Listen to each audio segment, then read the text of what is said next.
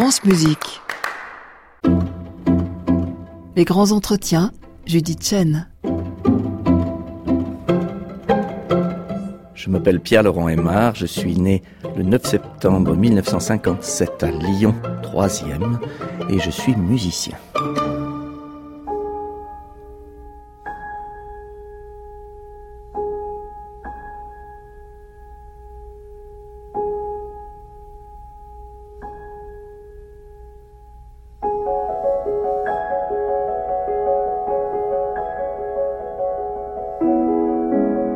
Il y a dix ans, Pierre-Laurent Aymar, il y avait eu un domaine privé à la Cité de la Musique. Et l'intitulé, c'était euh, Sacré profane. C'était le, le projet de la cité elle-même. Mm. C'était très difficile à réaliser. Mm. J'ai trouvé que c'était un des thèmes. J'aime beaucoup avoir des thèmes. Ça donne une contrainte et ça demande de se couler dans la profession de foi d'une maison. Et je crois que quand on est interprète, la dernière des choses à faire, c'est de vendre un programme qui est un objet fini au monde entier un objet unique, ce qui veut dire que cet objet est le plus petit dénominateur commun de ce que l'on peut proposer puisqu'il se vend partout. Donc pour moi, c'est une capitulation culturelle. Au contraire, je crois au partenariat et d'essayer sincèrement de se couler dans des projets de maison le mieux que l'on peut. C'est ce qui m'a toujours le plus captivé dans ma vie. Les grands projets que j'ai faits au départ pour Claude Samuel pour la radio, pour Jean-Pierre Brossman à Lyon ou au Châtelet, puis pour Gérard Mortier à Salzbourg, à l'Opéra de Paris, puis pour d'autres maisons, mais c'était beaucoup de maisons d'opéra du reste.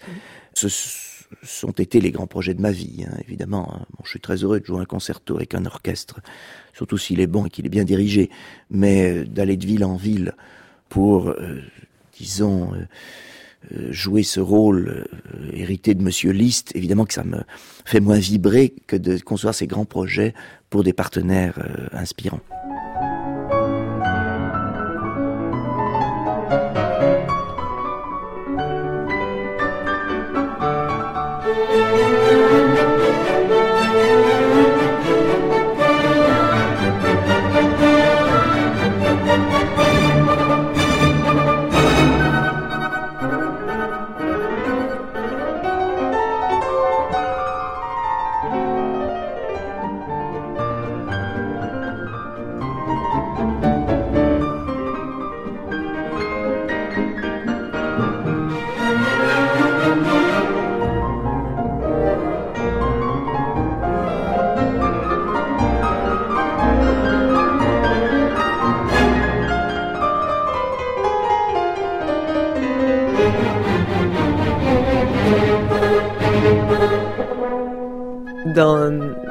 Cette vie euh, qu'on parcourt avec vous, Pierre-Laurent Aymar, euh, de l'interprète, du pédagogue, il y a aussi une partie, euh, je crois que vous avez cessé depuis l'an passé, mais c'est le festival aussi fondé par Britain. Merveilleuse aventure.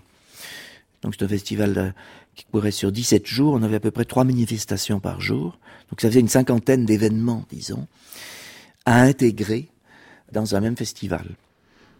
Ce qui m'a beaucoup intéressé, c'est de prendre en charge un festival d'une culture tellement différente. Parce que là, c'est très british, là, la culture anglaise est tellement différente de la nôtre. Donc d'essayer de comprendre plus profondément vraiment leur façon de fonctionner, en quelque sorte, pour essayer de, de, servir cette institution le mieux du monde et d'essayer de faire un projet qui soit pas celui d'un French moderniste, comme on parlait toujours de moi là-bas, mais de quelqu'un qui est plutôt, qui se sent plutôt comme citoyen du monde, euh, plutôt comme européen, euh, si je me, voulais me cadrer dans cette partie du monde.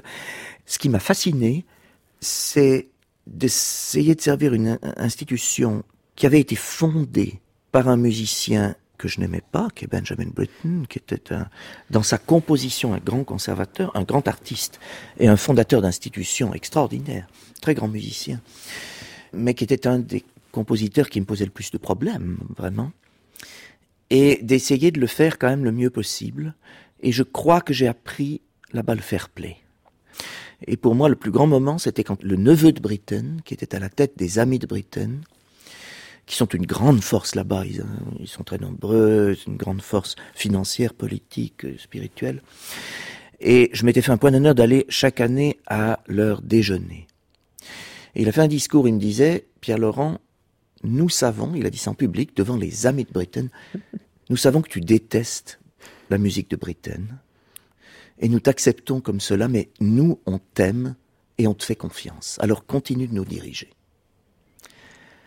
Et là, je dois dire, les bras m'en sont tombés et j'ai changé. Fair play. Je n'ai pas aimé plus la musique de Britten, mais j'ai respecté beaucoup plus ceux qu'il aime et qui la vénèrent.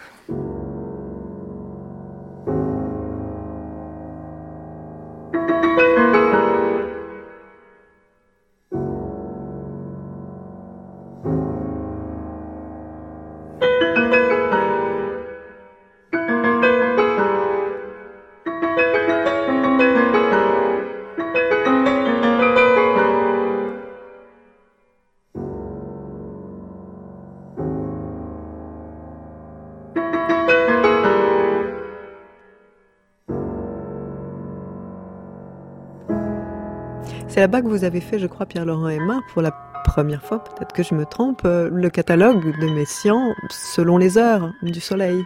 C'est vrai, parce que je voulais leur faire le plus beau cadeau que je pouvais leur faire. Il me semblait que c'était un des plus beaux projets que je pouvais leur apporter. D'abord, pour leur montrer que j'avais compris la leçon, c'est le premier endroit où j'ai joué du Britten, et du Britten pour piano seul, et je l'ai fait plusieurs fois.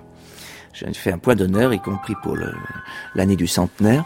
Et en effet, au moment de mon départ, je me suis dit, qu'est-ce que je peux faire qui soit le plus personnel, mais en même temps une chose assez universelle, qui puisse être ouvert donc sur le monde et ses interrogations d'aujourd'hui. Et il m'a semblé que ce projet du catalogue était le meilleur projet que je pouvais leur offrir, et je crois que c'est une des plus très belles journées qu'on a euh, passées ensemble. Oui.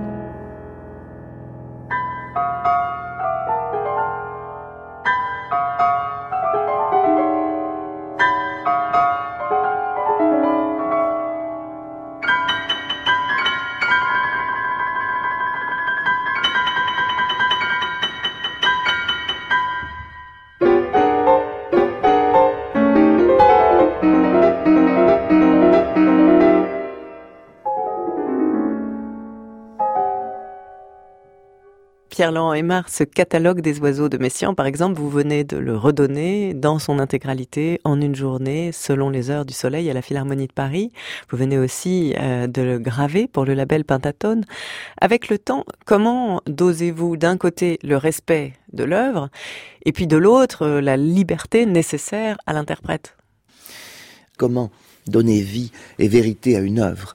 Comment doser le respect aux sources d'information, le texte en est une, mais ça n'en est qu'une, et à toutes les, dimensions moins quantifiables qu'il faut insuffler dans une interprétation pour lui donner vie, toutes les dimensions émotionnelles, fantaisistes, énergétiques, etc., gestuelles, sans lesquelles l'interprétation n'a pas de vie, mais qui pourraient, si elles sont mal canalisées, fausser le message de l'œuvre. Donc c'est toujours ce débat-là qui est très intéressant. Et je crois qu'on change dans notre façon d'apprécier la balance en fonction de ce que l'on apprend à nouveau sur une œuvre. Est-ce que la marge de liberté, euh, elle n'est pas encore plus difficile peut-être euh, à trouver, à oser quand l'interprète est à côté du compositeur vivant? Je ne crois pas. Parce qu'en fait, la présence du compositeur vous permet de tester et d'apprécier. Euh, je me rappelle avoir joué par exemple deux fois à New York les Night Fantasies, ce grand chef-d'œuvre pour piano d'Elliott Carter de son vivant et en sa présence. Volontairement justement, parce que je voulais avoir un retour de sa part. Et la première fois, c'était au début de mon apprentissage avec cette pièce, j'avais été aussi proche de l'œuvre que je pouvais m'imaginer l'être. Et je crois que je lui avais donné satisfaction. Euh, c'était quelqu'un qui mâchait pas ses mots, même s'il était un gentleman, donc je crois qu'il m'avait dit la vérité. Puis je l'ai fait une deuxième fois, après quelques années, en me disant maintenant que tu connais mieux l'œuvre, essaye de trouver plus d'espace de liberté, laisse parler, comme on dit, ton inspiration, et vois jusqu'où tu peux aller. Et j'avais fait une interprétation donc qui était assez distante de la première, volontairement pour voir quelle était son appréciation et donc pour moi voir où il plaçait l'identité de sa propre pièce. Et j'avais vu qu'il était satisfait, mais pas plus que la première fois. Je lui avais posé précisément la question. Il m'a dit, bah, la première, là, il y avait beaucoup de fantaisie, mais en particulier sur le plan temporel, puisque la dimension temporelle est très importante dans sa musique, on n'était pas aussi exact et aussi proche de l'œuvre que la première fois. Et donc il balançait les deux interprétations, mais j'avais tout de même senti qu'il avait une préférence pour la première fois. Parce que bien sûr, un compositeur a la vision d'une pièce, la réalise sur le papier, et ensuite la vit lorsqu'on en donne vie, acoustiquement et temporellement. C'est légitime qu'il puisse être en contact avec la pièce qu'il a écrite et non pas avec une autre vérité qu'on ferait apparaître d'un texte abstrait dont on s'emparerait sans en respecter finalement les règles internes. Donc je crois que cette espèce de grand fantasme de la liberté de l'interprète sans vraiment toujours connaître le style ou l'œuvre, je crois que c'est une vue de l'esprit.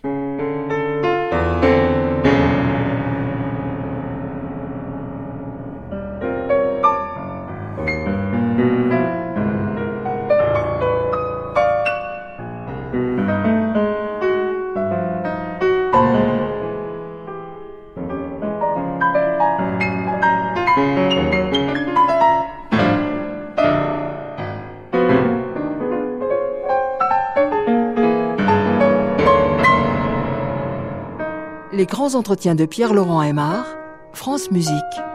Je crois qu'il y a dans des œuvres beaucoup de potentiels différents qui ont été voulus ou non par le compositeur. Je crois qu'il y a des dimensions qu'on ne peut pas ne pas servir, sinon on trahit l'œuvre, et il y en a qu'on peut moins servir ou sur lesquelles on peut mettre plus ou moins l'accent.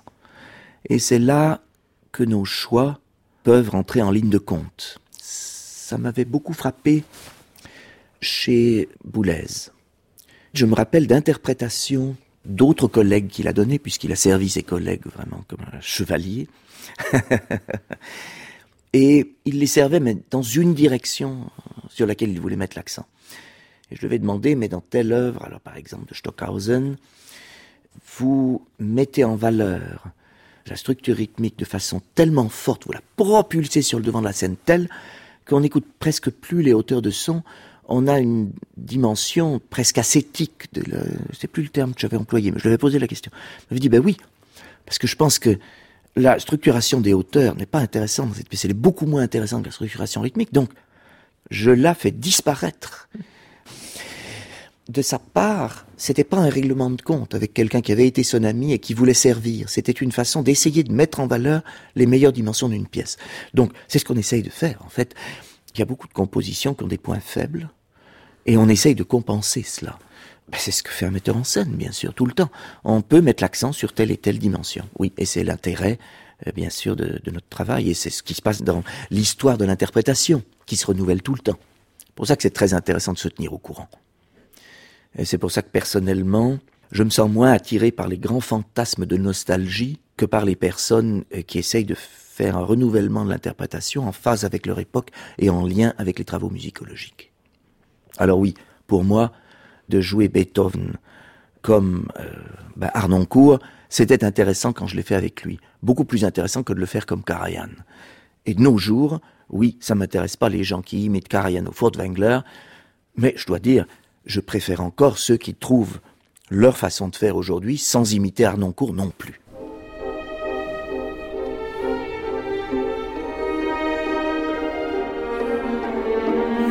Bitte die Sechzehntel bitte.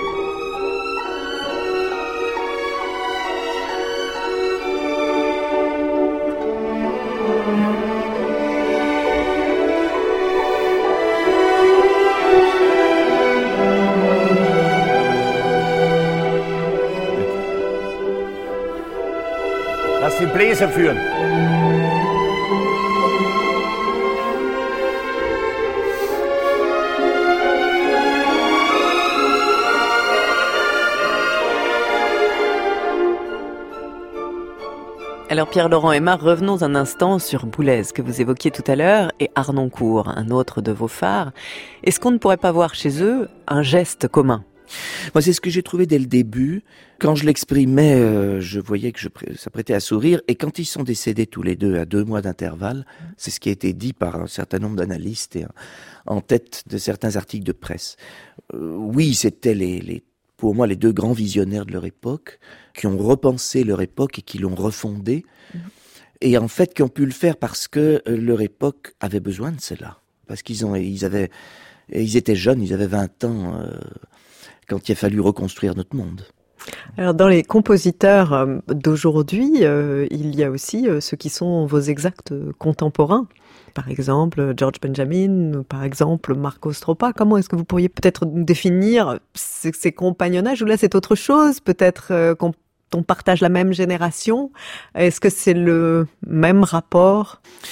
Là, il y a des relations d'amitié. Bon, avec Georges, on est amis depuis qu'on est au conservatoire, de façon très proche. Il y a aussi le collègue, c'est-à-dire les, personnes avec avec qui on partage des préoccupations de génération, tout simplement. Donc avec qui on a des conversations interminables, des points de vue communs, des points d'opposition euh, ou de complémentarité euh, dans les différences. Et puis, ben, il y a le professionnel, enfin, il y a le créateur. Et là, c'est autre chose. Là, on redevient un interprète et euh, on est chaque fois tout nu devant eux, que s'ils sont là. Oui, ça. Et on rejoue son va-tout chaque fois.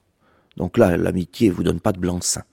Et ça, c'est un vertige euh, qui garde en vie, si je puis dire. Ben oui, parce que c'est ce qu'on a choisi, c'est la scène, ça. Mm. C'est la mise à nu de la scène, chaque fois. Euh, donc, on, on l'a choisi. C'est d'essayer de, de porter à bout de bras des œuvres. Et bien sûr, les œuvres, on, on tend vers elles, mais elles vous dépassent toujours. Donc, euh, on est toujours dans ce rapport. Mais c'est ça qui est beau. Et puis il y a quelques fois où on est porté par elles et où elles sont présentes. Alors on, on vole avec elles. Alors là, tout le monde est heureux. Ou presque heureux.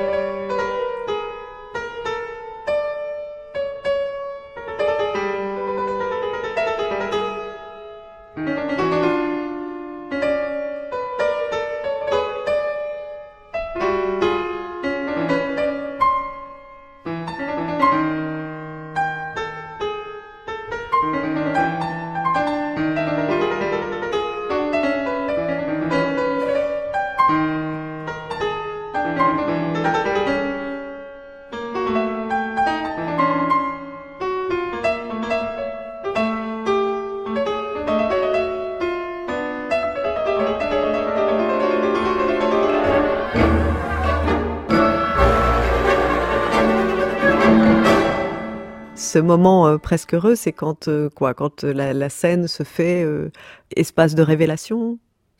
Oui, tout à fait, mais euh, la scène ne fait pas de cadeau pour ceux qui veulent rester euh, lucides.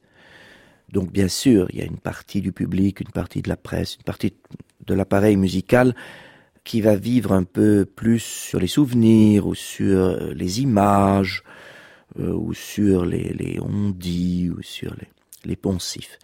Mais euh, il y a suffisamment de gens qui restent là, exigeants dans leur écoute renouvelée. Et si vous n'êtes pas bon un soir, eh bien, ils le noteront. Et c'est ça qui est excellent. Parce que quelque part, on garde des souvenirs de grands concerts, ou de grands, comme spectacles. Mais malgré tout, le dernier est toujours dans la mémoire. Et donc, cette remise en question est très saine. Ça vous oblige à être vigilant et à essayer de toujours recalibrer votre existence, celle des autres aussi. Ça vous oblige à être très très vigilant avec autrui, avec ses propres, euh, ce qu'on pense être ses propres croyances et ses propres références, et quand on, on est obligé de remettre en question. Ça qui est intéressant. Là, je crois qu'on reste en phase avec la vie. Sinon, on, s'embourbe. Hein. On, on, place ses propres autoportraits hein, dans sa maison euh, à longueur d'existence. Là, je crois que c'est c'est tragique.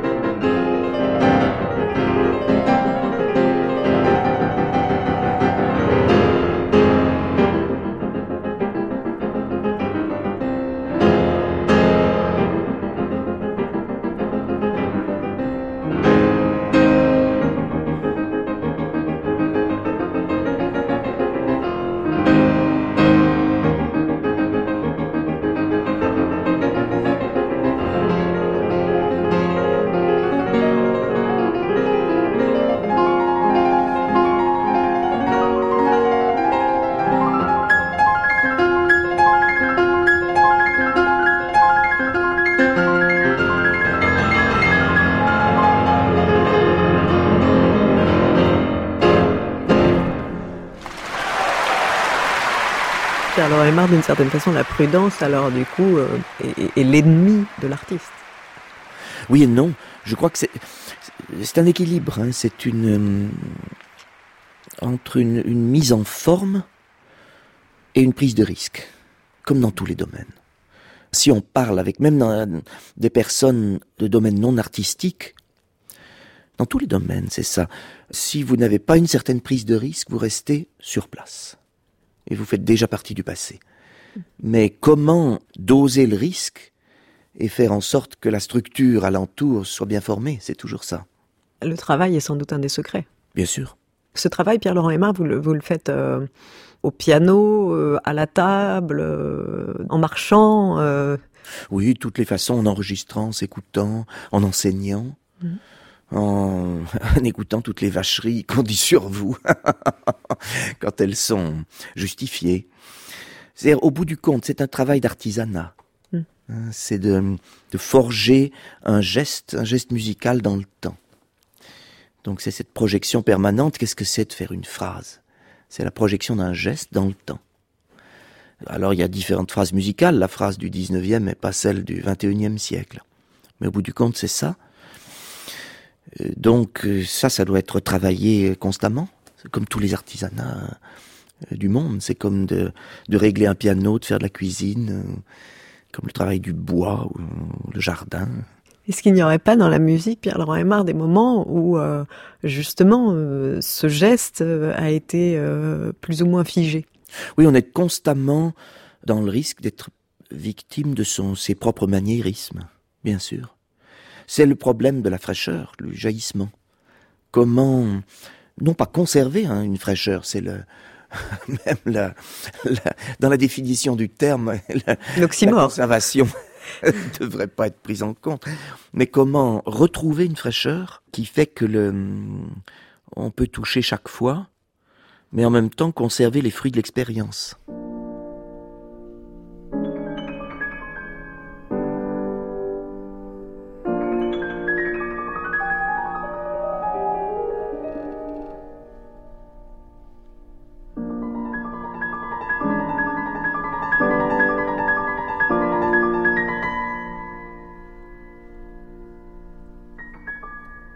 Pierre-Laurent Aymar, quel serait votre rapport euh, Adieu. oui, à l'au-delà Dans le non-dit,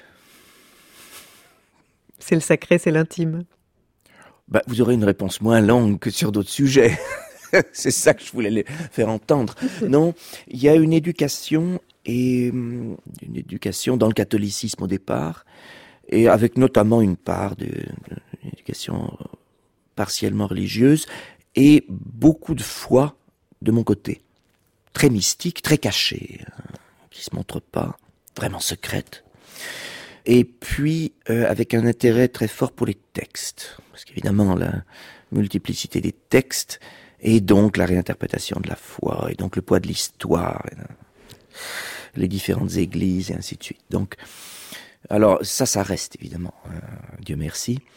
La religion disparaît avec un grand intérêt pour les religions et une horreur pour l'intolérance religieuse, quelle qu'elle soit, et dans toutes les manifestations quotidiennes qui nous mettent le cœur en berne et qu'on voit même dans nos mondes soi-disant libres et avancés.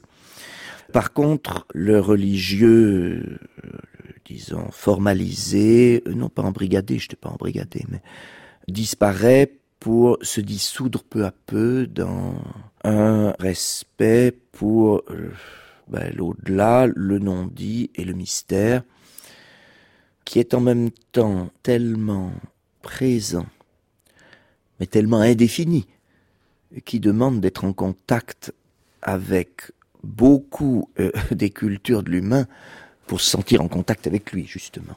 Et ce que je trouve euh, fascinant dans notre époque, c'est que justement, elle est tellement ouverte sur ces innombrables euh, possibilités de contact. Alors oui, certainement un écuménisme ardent euh, et déclaré. Merci beaucoup, Pierre-Laurent. Merci. Beaucoup à vous.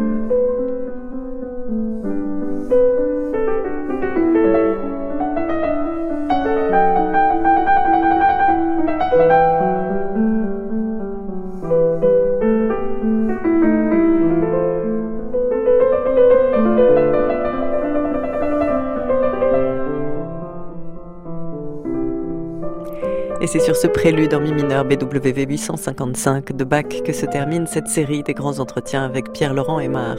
Réalisation, Perrine Mingui, prise de son, Pierre Quintard, mixage, Régis Nicolas, attaché de production, Marion Guillemet. Les grands entretiens sont disponibles en podcast sur francemusique.fr.